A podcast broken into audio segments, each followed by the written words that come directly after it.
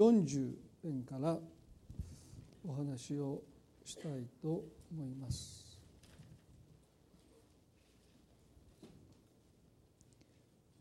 それでは一節とまず二節ですね。詩編の40の一節と二節。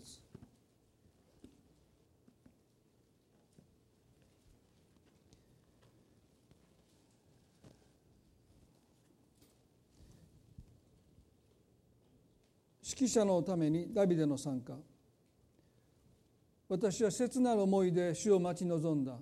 主は私の方に身を傾け私の叫びをお聞きになり私を滅びの穴から泥沼から引き上げてくださった。そして私の足を岩の上に置き私の歩みを確かにされた。詩編40編はダビデの参加とありますようにイスラエルの王であったダビデが記した詩篇の一つですよね。でこの詩篇にタイトルをつけるとすると泥沼から引き上げられたと言っていいのかなと思います。ここでダビデは私は切なる思いで主を待ち望んだと語りました。まあ、個人的に尊敬する霊性神学の第一人者の一人ですね一人にユージン・ピーターソンという方がいるんですけどもこの方は今の英語の訳に聖書を訳し直した学者の方でですね「ザ・メッセージ」というそういう聖書の名前になってるんですけどもまあ誰が読んでも読みやすい、まあ、最近あのフェイスブックでアップしたんですけどあの U2 のですねボノというボーカルの人が彼のその訳した聖書からインスピレーションを受けて、まあ、詩篇を40編今ちょっと今日この歌詞ですけども40っていう歌を作ったというですねそういうビデオがあるんですけどもね、まあ、このユージン・ピーターソンがこの歌詞をですねこんなふうに英語で訳してますね。I waited and waited and waited for God 私は神様を待って待ってって待ち続けましたとこの箇所訳してます。ですからこの切なる思いっていうのはですね本当に神様を待ってそしてまた待って待ち続けたというこういうふうに聖書は私たちに記しています。でここで彼はですねなぜそのような切実な思いで神様待ったのかというと滅びの穴泥沼にはまってしまって自力で這い上がることができない状態の中にいたからです。死を待ち望む前の状態とその後の状態は彼はですねとっても対照的な2つの鍵の言葉で言い表します。泥沼と岩尾です。不確定なものの中に沈み込んでいた彼が岩尾の上に確かなものの上に置かれたと言いましたそれは彼が主を待ち望んだことによって主がそこに移してくださったですから今日御言葉を、ね、学ぶ中で主を待ち望むことによって私たちもこの泥沼から引き上げられて岩尾の上に置かれる確かなものの上に置かれるという経験を私たちもさせていただくことができると思いますね。でこのダビデが泥沼といった状態ですね。具体的に彼は何もそれについて触れていません。でもこの泥沼っていうのはですね先ほどのユージン・ピーターソンの訳ではディープマードですね、まあ、底なしの沼のような表現です。底がない。足がそこにつかない。でそういう中に陥ってしまうと人はですねもがけばもがくほど体がどんどん沈んでいく。自力ではそこから這い上がれない。誰かに引き上げてもらわなければどんなに体を激しく動かして自分の体を持ち上げようとしてもですねもがけばもがくほど体が沈んでいく。それがこの底なしの沼。まあ、泥沼に陥った時の一つの苦しみですよね。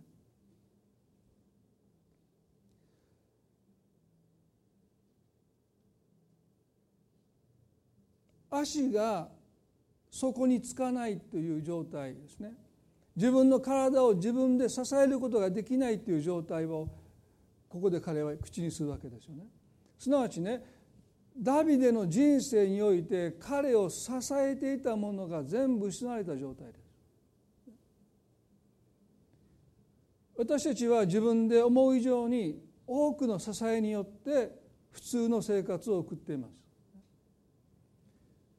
でも突然私たちを支えていたもの私たちの精神的な支えというものを私たちが失う時に私たちはダビデと同じ足がそこにつかないどんどんどんどん体が沈んでいって自分自身を支えきれないというこのもがきの中に陥ります。簡単に陥ります。健康を失って輝いていた私たちの未来が突然暗闇の中に大切な人を突然失う頼っていた人から見捨てられる頼りにしていた人が当てにならなかった支えていたものあるいは支えてくれるだろうと思っていたものが突然私たちの人生から取り去られる時に私たちはこの泥沼の経験をします。もがくんだけどもどうにもならない。いかに私たちは多くのものに支えられてこの普通の生活を送れているのか。健康にしたり人間関係にしたり仕事であったり、まあ、趣味であったりある人はペットに支えられてる人もいるでしょうね。私驚いたのは今度被災あの被災された方でペットがいるから避難所に行けなくて半壊寸前の自宅でペットと暮らしているという人を見てですねもうびっくりしましたそれほどもう家族とねもう私ペット飼ったことないので僕の個人的な思いだとですねペットごめんねって言って自分だけ被災避難所に行くのかなと思ったんですけどそれはできない。すごいですね。ですからそういう支えられてる人はやっぱりねそれを失ったらもう本当にどう生きていっていいか分かんないですね。ですから私たちにはそれぞれ私たちを支えているものがあってでもほとんど普段気が付かないんですね。でもそれが失われた時にいかにその存在が私の中で大きかったのか、まあ、ダビデは何を失って泥沼に陥ったのか私たちは分かりません。しかしここで彼はもはや自分で自分を支えきれなくなった時に私は切なる思いで主を待ち望んだと何もかも失った時に彼は最後に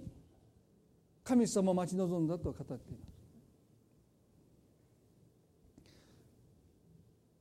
でも皆さん神様を待ち望むということはキリスト者にとって最後に最後に残された望みではなくて私たちがもっと積極的に主を待ち望んでいくということを絶望の中で残された最後の手段としてではなくてもう私たちの信仰の核としてね信仰生活を貫いていくそういうものは何かというと主を待ち望むということなんです。だからヘブル書の11の13にこう書いてます。私たちの信仰の先輩たちですよね先人たちがどういう信仰生活を送ったのか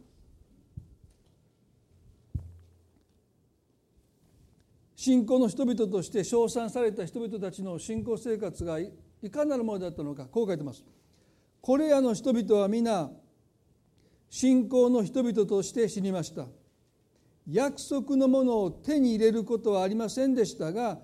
はるかにそれを見て喜び迎え地上では旅人であり気流者であることを告白していたのです。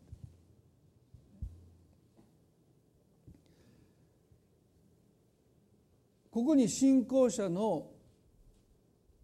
あるべき心の態度ですね約束のものを手に入れることはなかったと書いてますにもかかわらず彼らははるかにそれを見て喜び迎えて生きていた。です私たちの信仰生活は願ったものが手に入ることにおいて帰結しちゃダメなんです。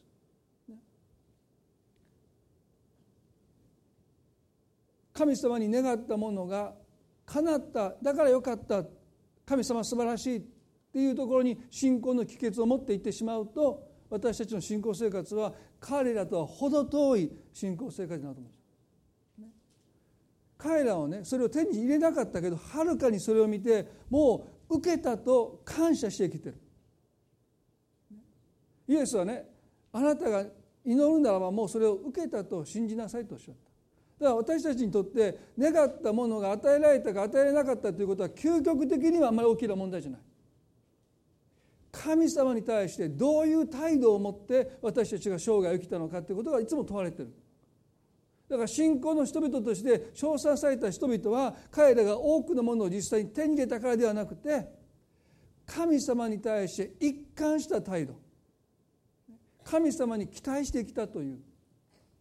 それを手に入れる可能性があろうとなかろうと彼らの神に対する心はいつも神は良きお方で良きものを持って私の人生を満たしてくださるという期待を持って彼らはその生涯を貫き通したということ。です。皆さん私たちの信仰の帰結ですね。何をもって良しとするのか。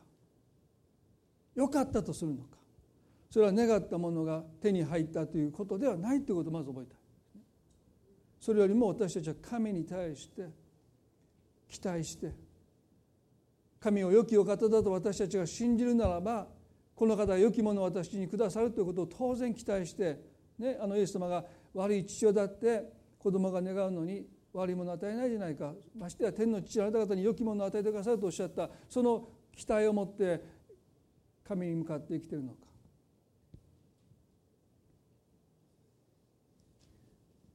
イザヤの40に主を待ち望む時に私たちが受ける力について言及されてますね。とっても有名な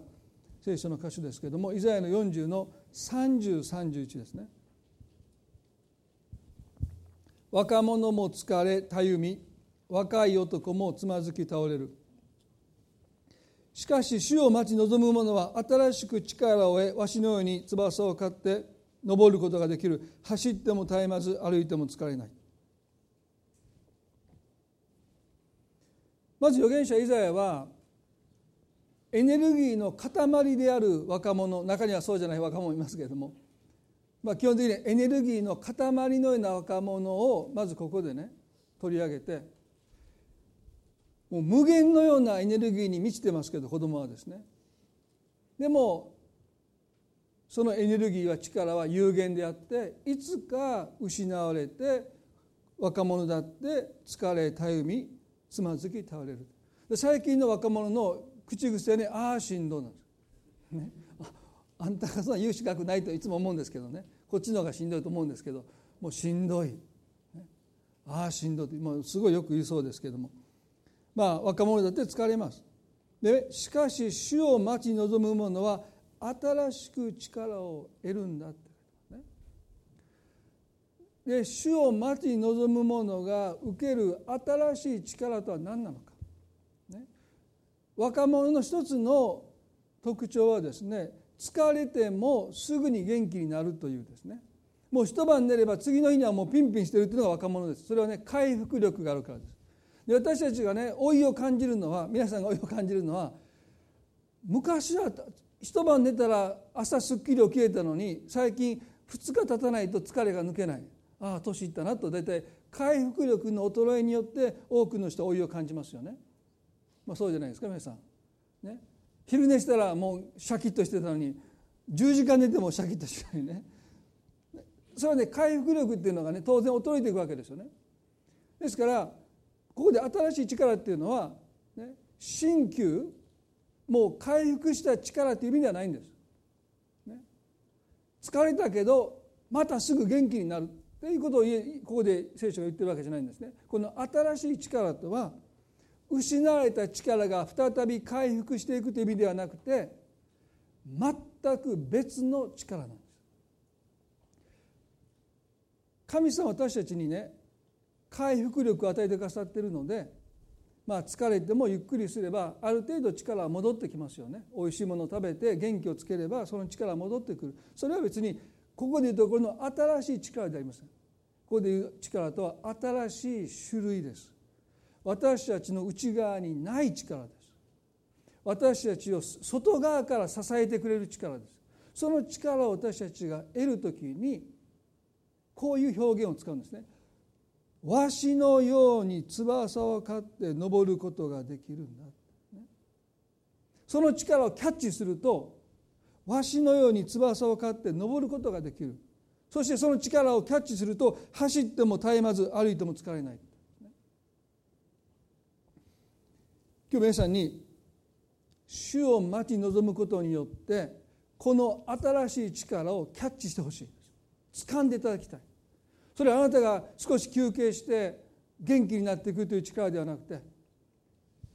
わしはね皆さんどうやって大空高く舞い上がるんですか？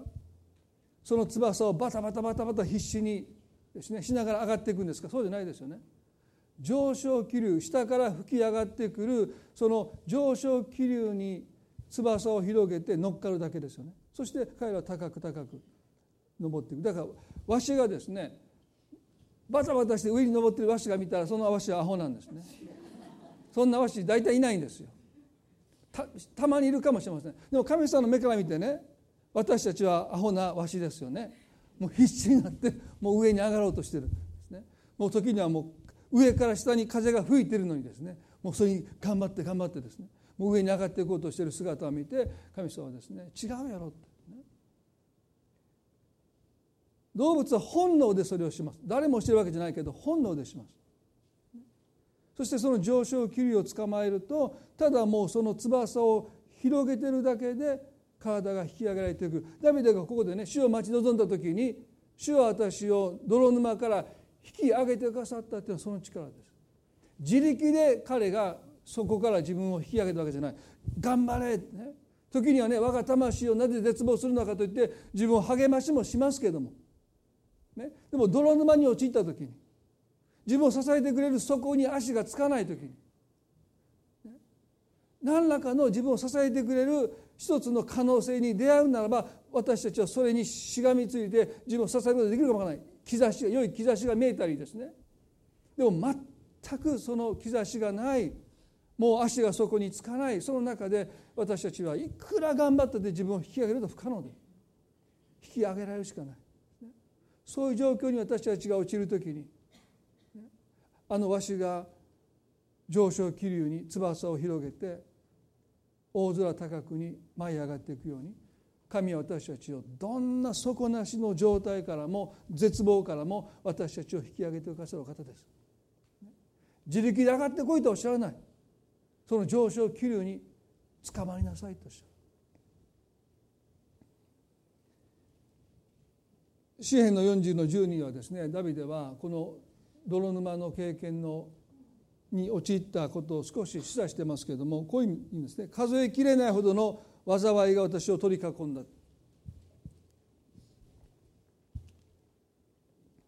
私の咎が私に追いついたので私は見ることさえできません。まあ私たちを本当に絶望の中に陥れるのはですね一つは災いと言われる一つの人生における困難であったり苦しみでありますねもう一つはここで彼はねちょっとおかしい表表面白い表現ですけど私の咎が私に追いついたので私たちは自分が罪を犯す時にその代償代価をほとんど気にしないで罪を犯しますね。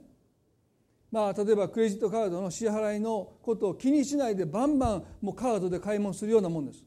ねで月末にもクレジット会社の会社から請求書が来た時にもうびっくりしてねこんなに使っちゃったのか。まあそんなことをなさる方いないと思いますけれども私たちは罪を犯す時はその支払いの金額のことを基本的に考えないで罪を犯します。だから皆さんねその代償に今プロ野球の選手たちがね逮捕されたでしょ。もう悲しいですね。小学校の頃から。キャッチボールして野球教室に通ってもうどれだけの汗を流したでしょう皆さん。ね。もう数えきれない涙と汗と、ね、血を吐きながらプロ野球の選手なんかなれないんですよもうサッカーやってる子供たちにいたらもう J リーガーなんかなれない。ね、その努力が勉強に使ってほしいと私は思うんですけどなれないんですよ。ね、意味のないこと言ってるようで申し訳ないんですけどものすごいもうそれはもう限られた人しか成し得ないことでしょでもねそれを成し遂げたんですよ。巨人軍に入ってですよ。ね、その努力を彼らがねあまりにも愛に投げ捨てたのはどうしてか。それはね罪の代償を全く考えないでそれをしてそれが追いついた時に私たちは絶望するんです。私の咎が私に追いついた時。自分のしてきたことの代償に本当にその期日が明日に迫った時に私たちは愕然とします。なんていうことただじゃなかったってただじゃないんです。ちゃんと支払いの記述が来るんです。ダビデそのことによって私は絶望したんだね。そして彼はこういうんです。私は見ることさえできませんってねもう目の前の現実を彼はもう見たくないそれは私の髪の毛よりも多く私の心も私を見捨てました。この最後の表現ですね。私の心も私を見捨てました。先ほどのメッセージ訳ではね「My heart fell within me」言い換えはね私は自分自身に失望したって言うんです。おそらく私たちが泥沼に陥っていく一つの経験は私たちが私自身に失望することだと思います。自分に愛想が尽きてしまう時に私たちはもはや自分で自分を支えきれなくなっていくこの泥沼に陥っていくんだろうと思う。人があなたにひどいことをして私たちは落ち込みます。でもね自分に愛想を尽かすことほど私たちをしてこの泥沼に陥れるものはないんじゃないかなと思います。ダビデはここでね私の心も私を見捨てましたもうお前なんか知らんって。自分で自分に対して愛想を尽かして失望している彼の姿がここに描かれています。でもそんなダビデであったんですけれども彼はですね主を待ち望んだ時にもう自分で自分に対して愛想が尽きてしまうというのは私であったけども神はそんな私さえも引き上げてくださったと言いましたですから皆さん今日皆さんがどのような思いでこの礼拝に来られているか分かりませんがもう自分のことがもう私たち許せなくてねもう自分に愛想を尽かすようなことになっていたとしても神は私たちを引き上げてくださるんだということをまず覚えたいですね。この切なる思いっていうのはそういう彼の思いがここに込められているだから私は神様を待って待って待ち続けたヘンリー・ナウエンの名著でですね「待ち望むこと」という本の中にねこのような一節があるんです。待っている人は人々はとても積極的に待っています。彼らは待ち望んでいるものが自分たちがいるところで育ちつつあることをよく知っていました。まさにここに待つことの秘訣があると言いました。ここにですね待っている人々はとても積極的に待っています。皆さんね。多くの人にとって待つことがとっても消極的になっていく。すなわちね待たされてると感じるんです。私たちが信仰生活において疲れる一つの理由は主を待ち望むという積極的に待つ姿勢から知らず知らずのうちに消極的に待たされてると感じる時に私たちは待ちくたびれるんです。まあ、この中で約束をしてね待たされるのが好きな人待てば待つほどその人が来るのが楽しみでもう2時間待ったら2時間待ったなんか歌ありましたね「ジョニーに告げてよ何時間待った」という古い歌ありましたけどね。もうそんな歌して笑ってる人はまあ70歳以上の人でしょうか。よく分かりませんが。ね、まあ、よく分かりませんけども まあそのジョニーが来たなら伝えてね何時間待ったって、ね、もっと待てよってある時突っ込みたくなるんですねでもね待ったら待つほどその人が現れた時にもうピークに期待感がねもう走っていって「待ったのよ」って言ってハグするかもう「どれだけまた好きなの?」って言って「いい加減にして」みたいなことで切れるのかですね多分私の知る限りではほとんどの人は待ちくたびれるんじゃないかなと思うんです。まあ多分僕だけでしょう。それ冗談です。もう5分も待ってもう消えかったらもうイライラしてきますよね。もう自分の時間が奪われているようでですね。ですから信仰生活っていうのは基本的にはね待つことでしょ。ですから積極的に待つのかすなわち主を待ち望むのか消極的に待たされていると感じながら信仰生活を過ごすのかによって私たちの神に対する態度はですね大きく変わっていきますよね。願くな私たちは積極的に待つ人になっていきたいですね。創世記の17章に私たちの模範である信仰の父アブラハムが約束の子をいただけると神様に言われたのが75でしょ？そして彼が実際手にしたのが100です。この25年間の間で基本的に彼はその24年間を消極的に待たされて過ごしました。そして彼が積極的に主を待ち望んだのは99から100歳のたった1年です。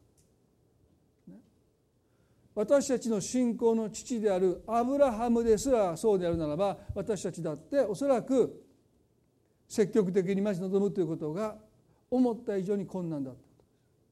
多くの場合私たちはどこか消極的に待たされていると感じながら時間を過ごしていく。ですね。創世記のこの17章には99になったアブラハムにすなわち約束をいただいて24年経ったアブラハムに神様がもう一度現れてくださって16節ではね私は彼女すなわち妻のサラですけども祝福しよう。確かに彼女によってあなたは一人の男の子はあなたに一人の男の子を与えよう。私は彼女を祝福する。彼女は国々の母となり国々の民の王たちが彼女から出てくる。アブラハムはひれ伏しそして笑ったが心の中で言った。100歳の者に子供が生まれようかさらにしても90歳の女が子を産むことができようか。そしてアブラハムは神に申し上げたどうかイシマエルがあなたの見舞いで生きながらえますように。アブラハムが75歳から99歳まで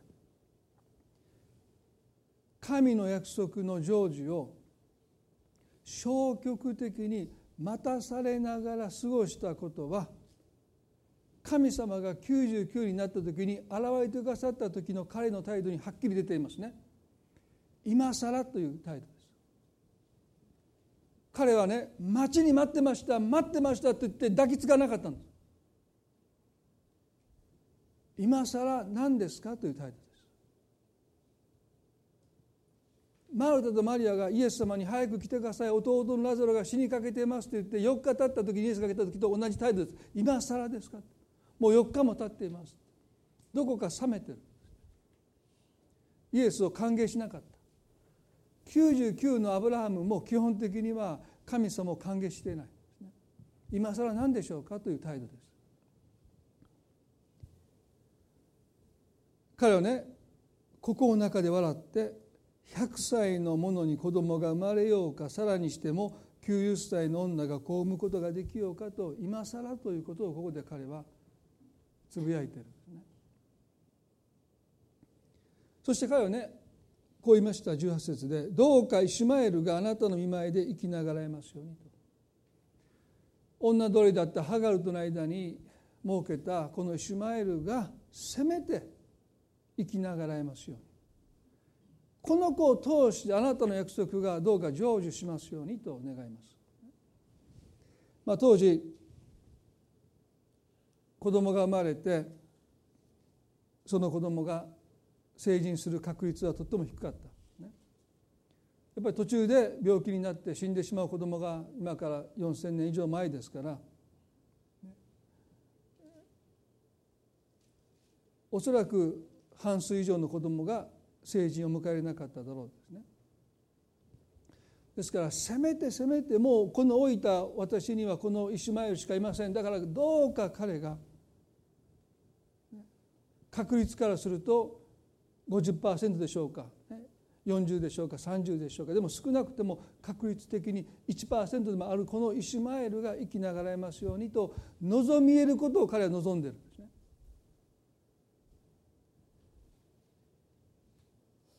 まあ当然といえば当然です。彼にはイシマエルしかいなかった。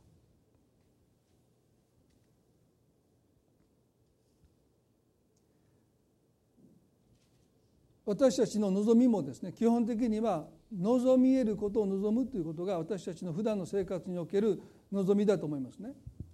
可能性があることに私たちは望みを置いていく。そうやって私たちは生きてるんじゃないかなと思うんです。でそれは決して悪いことじゃない不信仰でもないそういうもんですよね。望み得ること可能性があることに私たちは望みを置いている。お医者さんがね大丈夫ですよ。この病気は治りますよと言ってくださる。その言葉に私たちは望みを置いて治療を受けていく。でああもうそんな何をしてももうダメです、ね、もうダメですって言われた、ね、でもそれでも何とかなりませんか、ね、いや絶対とは言わない言われた時にその言葉にさえ望みを置こうとする。で1%は2%ぐらいだったらあるかもしれないたまにごくまれに元気になる時治る時もあるかもわからないと言われたらもうその1%に私たちは望みを置きますね。それは決して不信仰でもないしキリスト者として間違った態度でもないですよね私たちは望み得るものに望みを置いて生きるのが普通ですでも時にね私たちは望みから断たれるという経験をします。意思がね100%もうダメです。状況がもう可能性をゼロと私たちに示す時にね多くの人は絶望します。99になったアブラハムに神が現れてくださった、そして彼は残された唯一の希望である。イシュマエルが生きながらえますようにと願うんです。で神はそれを退けられた。あなたの妻サラによって私はあなたに男の子を与えるとおっしゃった。でもこれは彼にとってはもはや望みではなかったんですね。100歳の者に90歳の者に子供が生まれようかと言ってますから彼の望みはイシュマエルでした。でも神はその望みを断たれたんです。皆さんね私たちが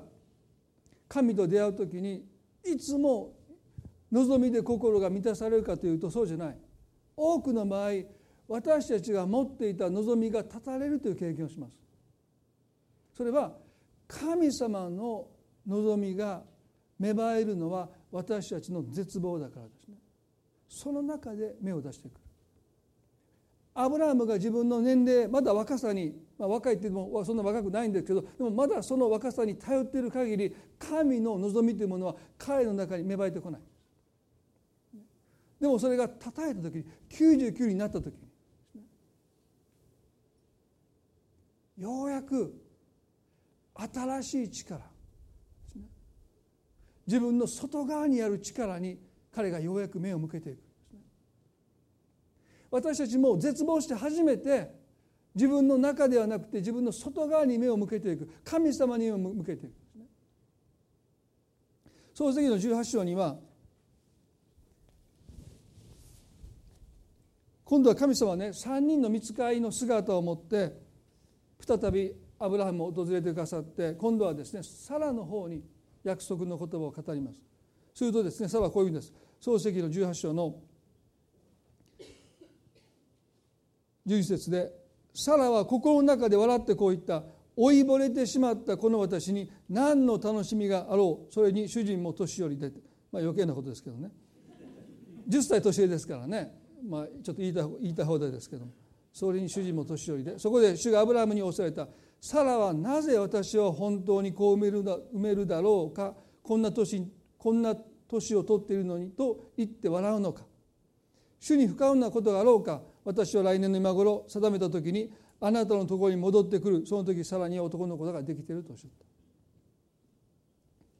皆さんここでアブラハムも神様の約束を笑い妻のサラも神様の約束を笑いました。でも彼らは神様の約束を蔑んだのではなくてですね老いた自分たちの体を笑ったんです。100歳のものに90歳のものにですね。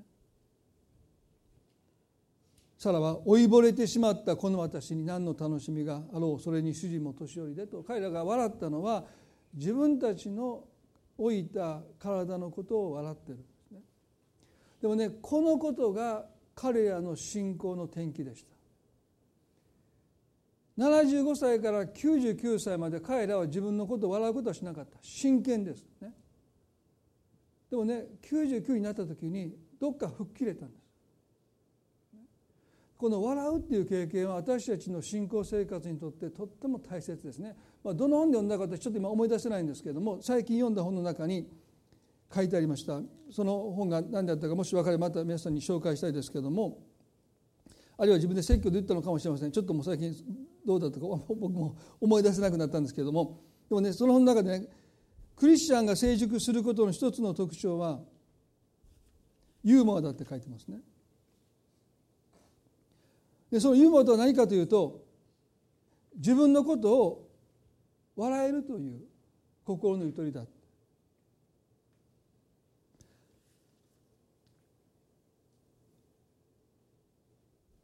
アブラハムとサラがどこかで自分のことを笑えた。自分との間に距離を持てた。どっか客観的に自分を眺めることができた。今まで置いていく自分のこと自分の体のことを彼らはですねもう必死になってですねもう老いを感じるたびごとにため息をついて一年が過ぎていくごとに彼らはどんどんどんどん気持ちが沈んでいって嘆くばかりです。でも99になってそれでも神はこんな年老いた私たちに今更と思うこの時期に来てなお神は態度を一貫してね変えないで。来年の今頃あなたに男の子ができるとぶれない神様を前にしてねぶれまくってきた彼らですよ。一喜一憂してでも神様は24年経ってももうアブラハムとサラは今更ですかと思ってるのに神様はですねもう一言のようにこんなじいちゃんばあちゃんになったと彼は嘆いてるのに神様はですね何にもぶれないで来年の今頃あなたには男の子がいるでしょうって言われた時どこかね吹っ切れていきます。そうでしょあああなた方たちも年取ったね。ごめんねって忘れててみたいなこと言われたらね もうカチンときますけどなんかもう神様が自分たちを見て全くぶれてない。このことは彼らにとってですね一つのブレイクスルーですよね。もう吹っ切れる経験でした。です私たちにもそういうことが必要なんじゃないかなと思います。私たちは揺れ動くんだけども神様があなたに持っている計画において神は全くぶれてない。それがどれだけ時間が経ってもう私たちが諦めて絶望しようが神様は私たちに対して全くぶれることなくですね。希望を語ってくださる。来年の今頃あなたに男の子が与えられるでしょうだからねなんかおかしくなったんでしょうね。この語読んでそれ言うかみたいなね。そういう経験必要じゃないかなと思うんです、ね、どっかで吹っ切れていく。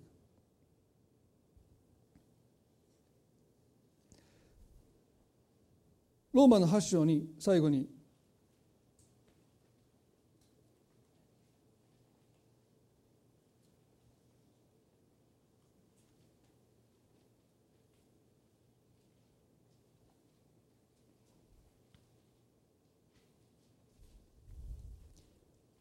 22節にまずこう書いてますね。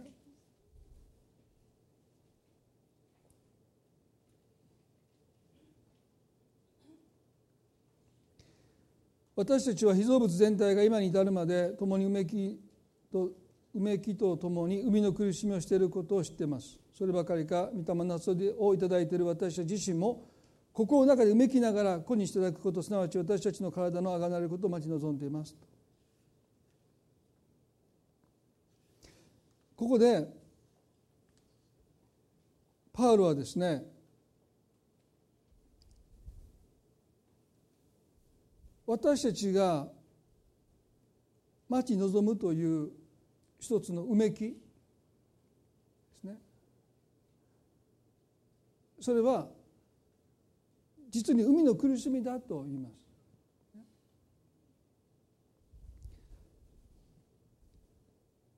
キリスト者にとって全ての苦しみは苦しみで終わらないということを教えます。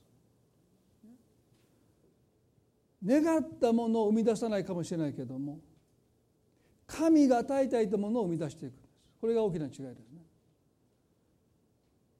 私たちが待てども待てども神様がなかなか祈りを聞いてくださらない時に私たちはうめきますけどもでもその私たちのうめきはあの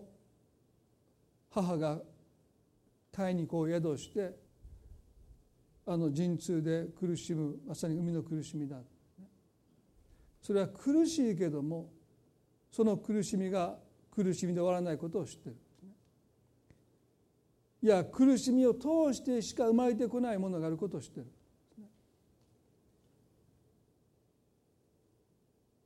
私たちはねなぜ神がすぐに答えてくださらないのか。なぜ99のアブラハムに現れて来年の今頃とおっしゃらなかったのか。なぜ24年間という歳月を彼に生みの苦しみを経験させたのか。普通考えたら99の時に現れてくださっていやもう私は99で神様そんな無理ですよ。いや神には不可能なことがない。と同じメッセージを告げてね来年の今頃といえば彼は待たずに神様信じますと言ってもしかして約束の子を手に入れたかもしれない。でもそれじゃダメなんです。あの24年間がなければアブラハムはアブラハムにならないんです。私たちが私たちになっていくために最も必要なことはいかに神様の約束をすぐに手に入れたということよりもどれだけ海の苦しみを経験してその海の苦しみを通して神が私たちの中に何を形作ってくださったのか。おそらく今日のキリスト教の問題はですね世の中があまりにもインスタント傾向ですね。願ったものをすぐ手に入れていくですね。その傾向に引っ張られてしまって主を待ち望むことによって神が私たちの内側に形作ろうとしておられる神の見姿。すなわちねアブラハムが24年間待っていたようでしたけど実は待っていたのは神様です。彼にイサクを与えるためにここまで来なさいと。すなわち望みない時になお望みを抱いて信じる信仰の父となるためには99になってそしてかつイシュマエルが退けられて望みが断たれてくるこの場所まで来て望みえない時になお望みを抱いて信じるというその信仰の父になっていく歩みを彼に神が願われたのでそこに彼が来るまで神様の方がずっと待っていたこれが真実ですよね。ですから待たされてるんじゃなくて私たちが神を待たせてるんです。もう一度言いましたね神様が私たちを待たせてるんじゃなくて私たちの方が神様を待たせてる。もし皆さんがそのことを理解するならばもうあなたはね待たされていると疲れることない。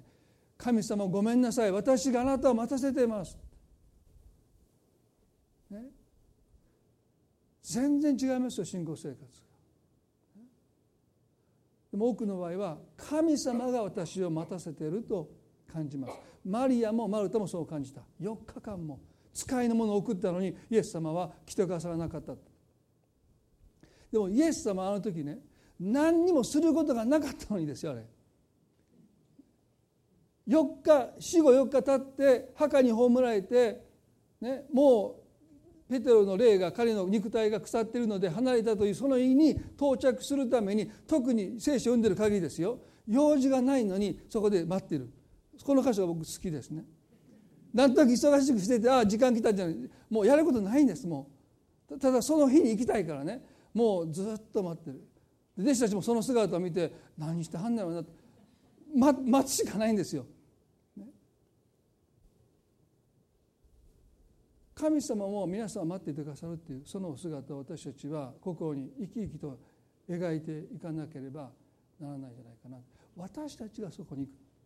ずっと待っていてくださる最後にこの24節でね。私たちはこの望みによって救われているのです。目に見える望みは望みでありません。誰でも目で見ていることをどうしてさらに望むでしょうって。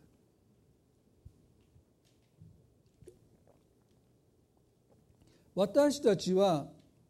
この望みによって救われているって書いてます。でこの望みっていうのは大事ですね。私たちはいろんな望みを持ってます。でもこの望みと言われるこの望みによって救われるというこの望みとはですね望みの土台です。この望みというものが私たちの望みを下から支えていかないと一つ一つの望みは脆いんです。弱いんです。例えばある人がね大学希望の大学に入りたいなと思って望み抱きますね。入学できました。今度はいい成績を取りたいな、ね、進級したいな。卒業したいな。いい会社に就職したいな。望みが叶うために新しい望みが生まれますよね。それは一つの望みが叶わないとその次の望みは望めないからです。大学に入ってないのに、ね、ある授業で成績取りたいなとか卒業したいなとか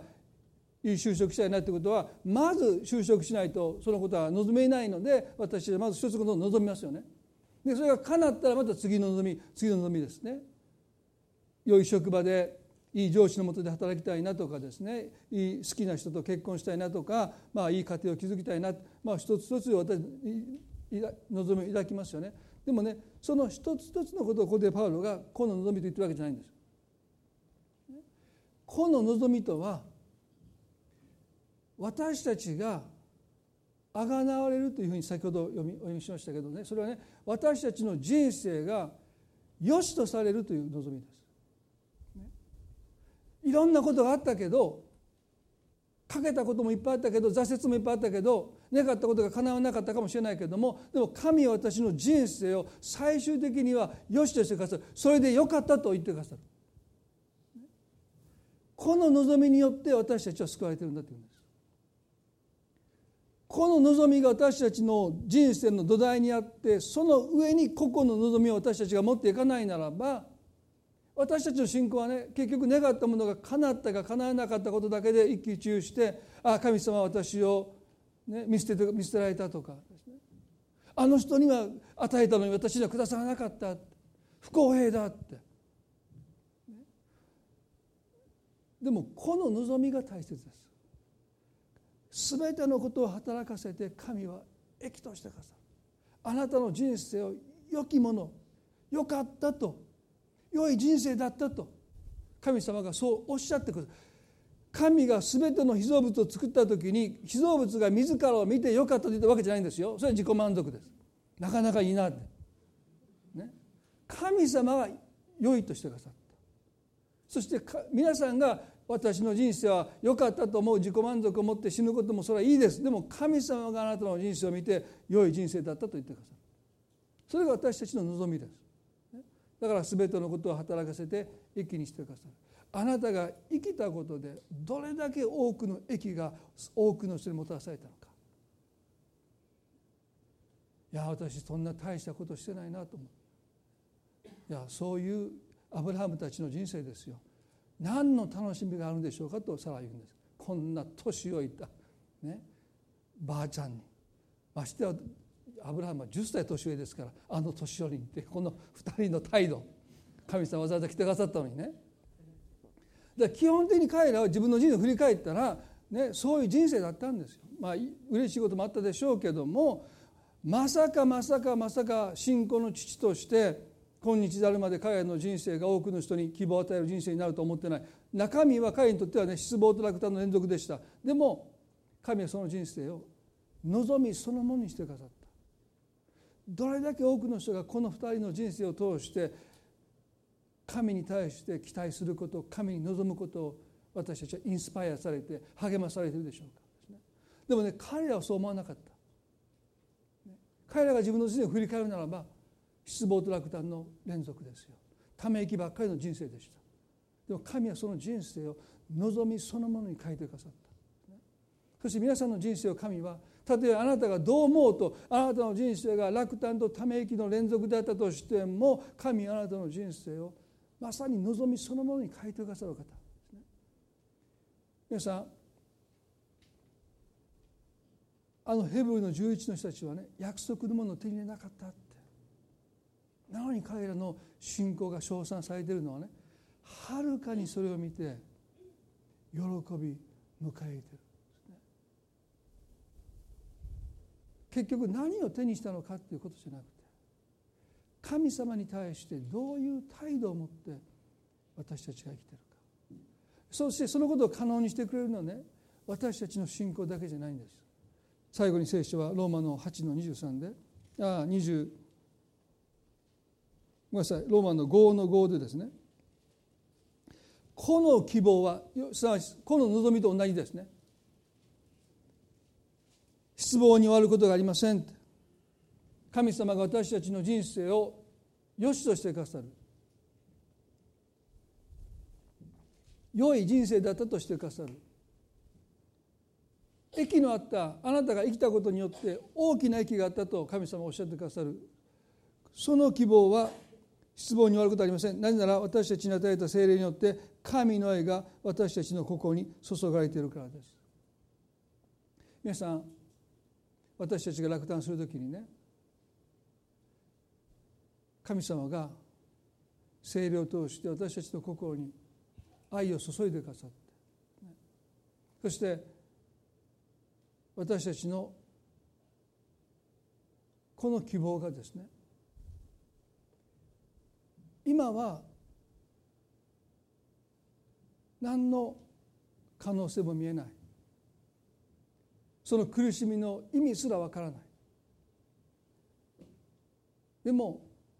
やがてこのような人生であっても神はそれを良しとしてくださる。それは自己満足ということでなくて本当に神が私たちの人生を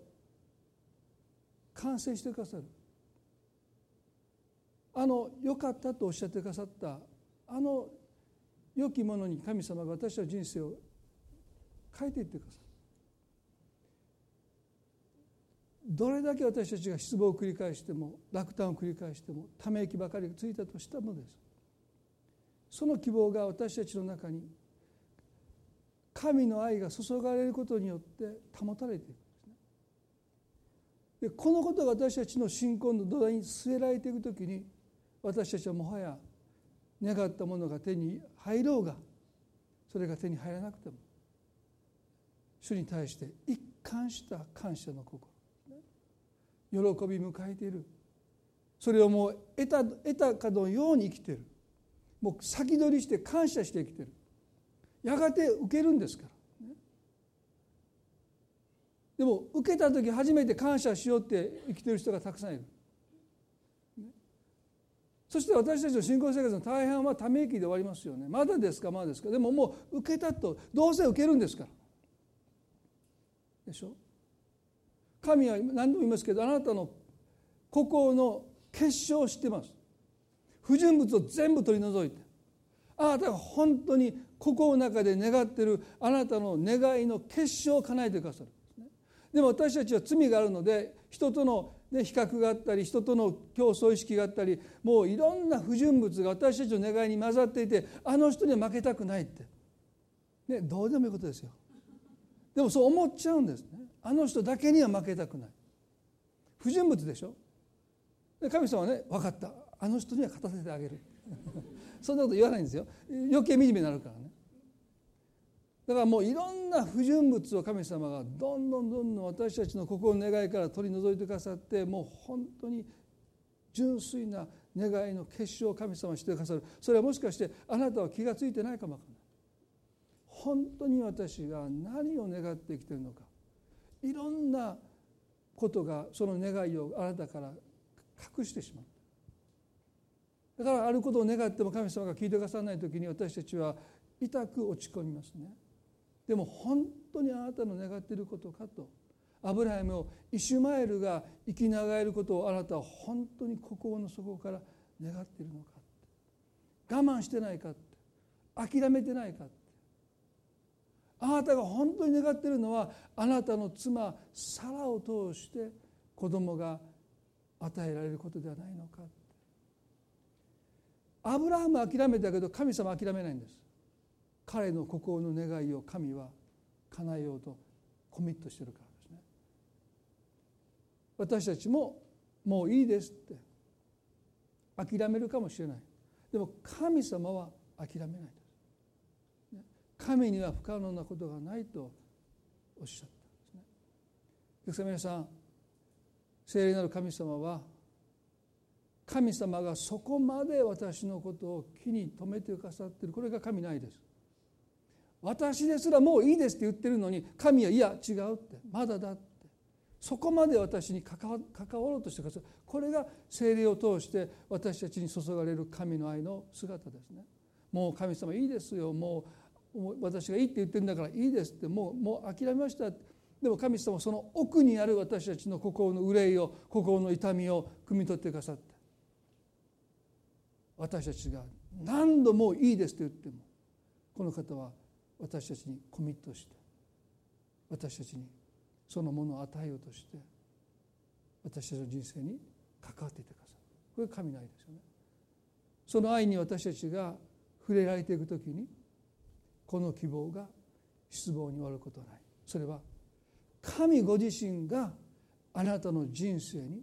コミットしていることをあなたが知るからです。私たちは簡単に望みを手放します。でも神は一旦掴んだら離さない。コミットしてくださったその神様のお姿を私たちはここに描きながらですね。私たちが歩んでいく時に私たちはこの方を積極的に。いやこの方だからこそ積極的に待つことができるでしょうか、ね、皆さんが約束の待ち合わせをして人によって待つ時間が変わるでしょ。あの人だったら5時間待っても、ね、この人だったらもうもう2時間でやめておこうみたいな方がいますよね。神様を待つということはね私たちはどれだけ待っても、待つことにおいて後悔することはありませんからぜひ皆さん積極的に死を待ち望んでいこうじゃないでしょうか。信仰という翼を広げて神に期待してその上昇気流を私たちが掴む時に私たちは絶望という望みが叩いた状態から希望という岩尾の上に神は私たちの魂を置いてくださるんだということですね。一言祈ります。恵み深い天の地な神様今私たちは泥沼の中にもがいているような状態かもしれません。足がそこにつかない時に私たちは自分を支えることができません。何かの兆し可能性感じることがない時に私たちの心と体は底なしの沼に沈んでいくような絶望を経験します。ダビデもこの泥沼を経験している。だから私たちだって経験することは普通です。自然です。しかしその中で彼は主を待ち望む切なる思いで待ち望んだ。神様どうか引き上げてくださいと神様を待ち望んだ。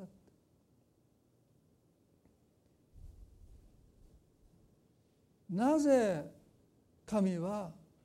私たちの人生でこの泥沼の状態を許されるのか。なぜ神は99歳までアブラハムを待たせたのか。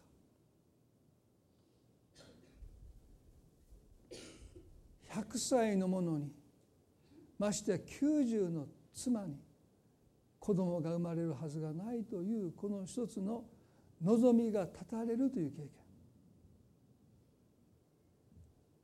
どこかで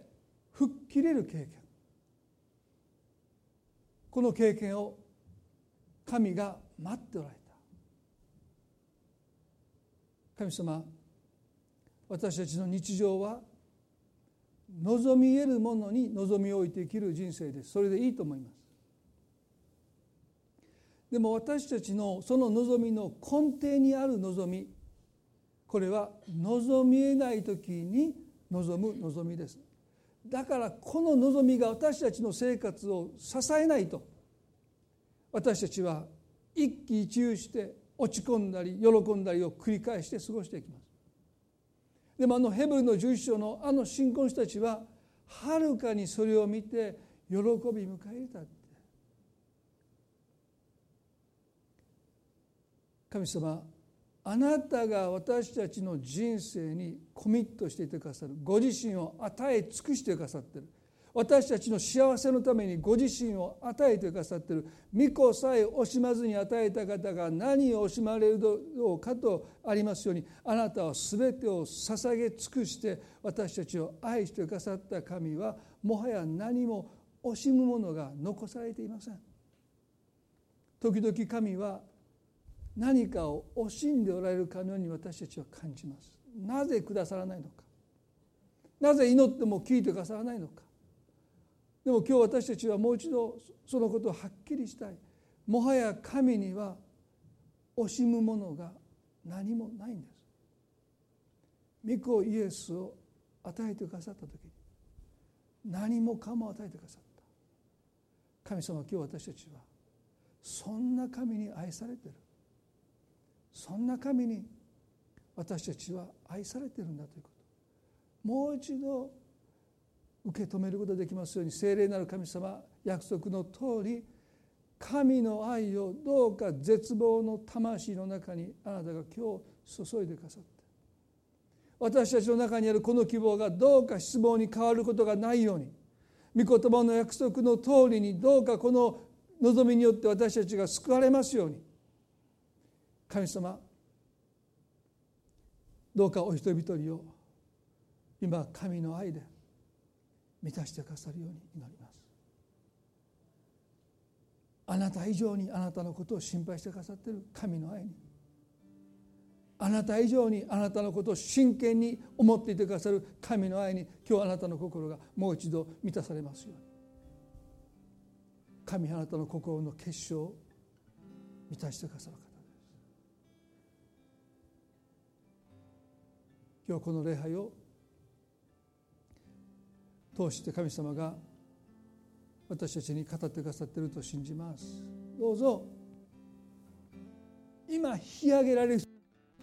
引き上げてください。私たちはもう一度信仰という翼を広げて自力でない。私自身が強くなることでもない。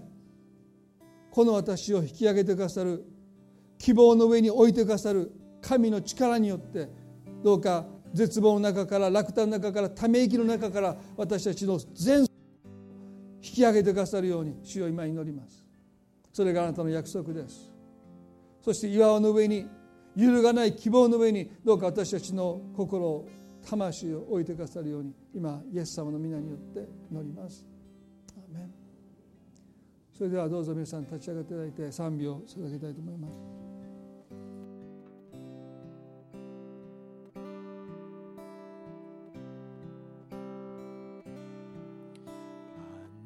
たの恵みは私に満ちあふれる弱さにある時にも主がおられるから。あなたの恵みはなたの恵みは私に満ちあふれる。弱さに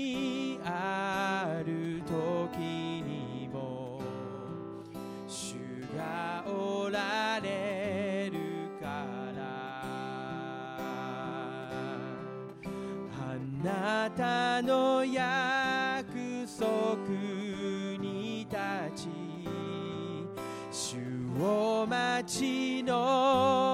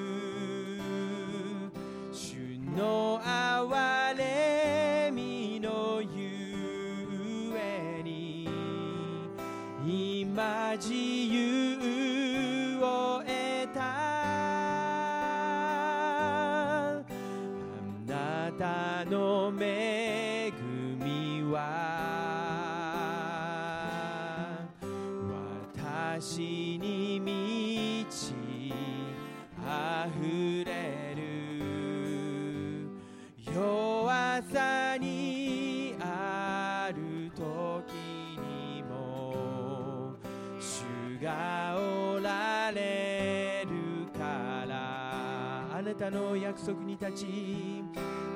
あなたの約束に立ち主を待ち望む。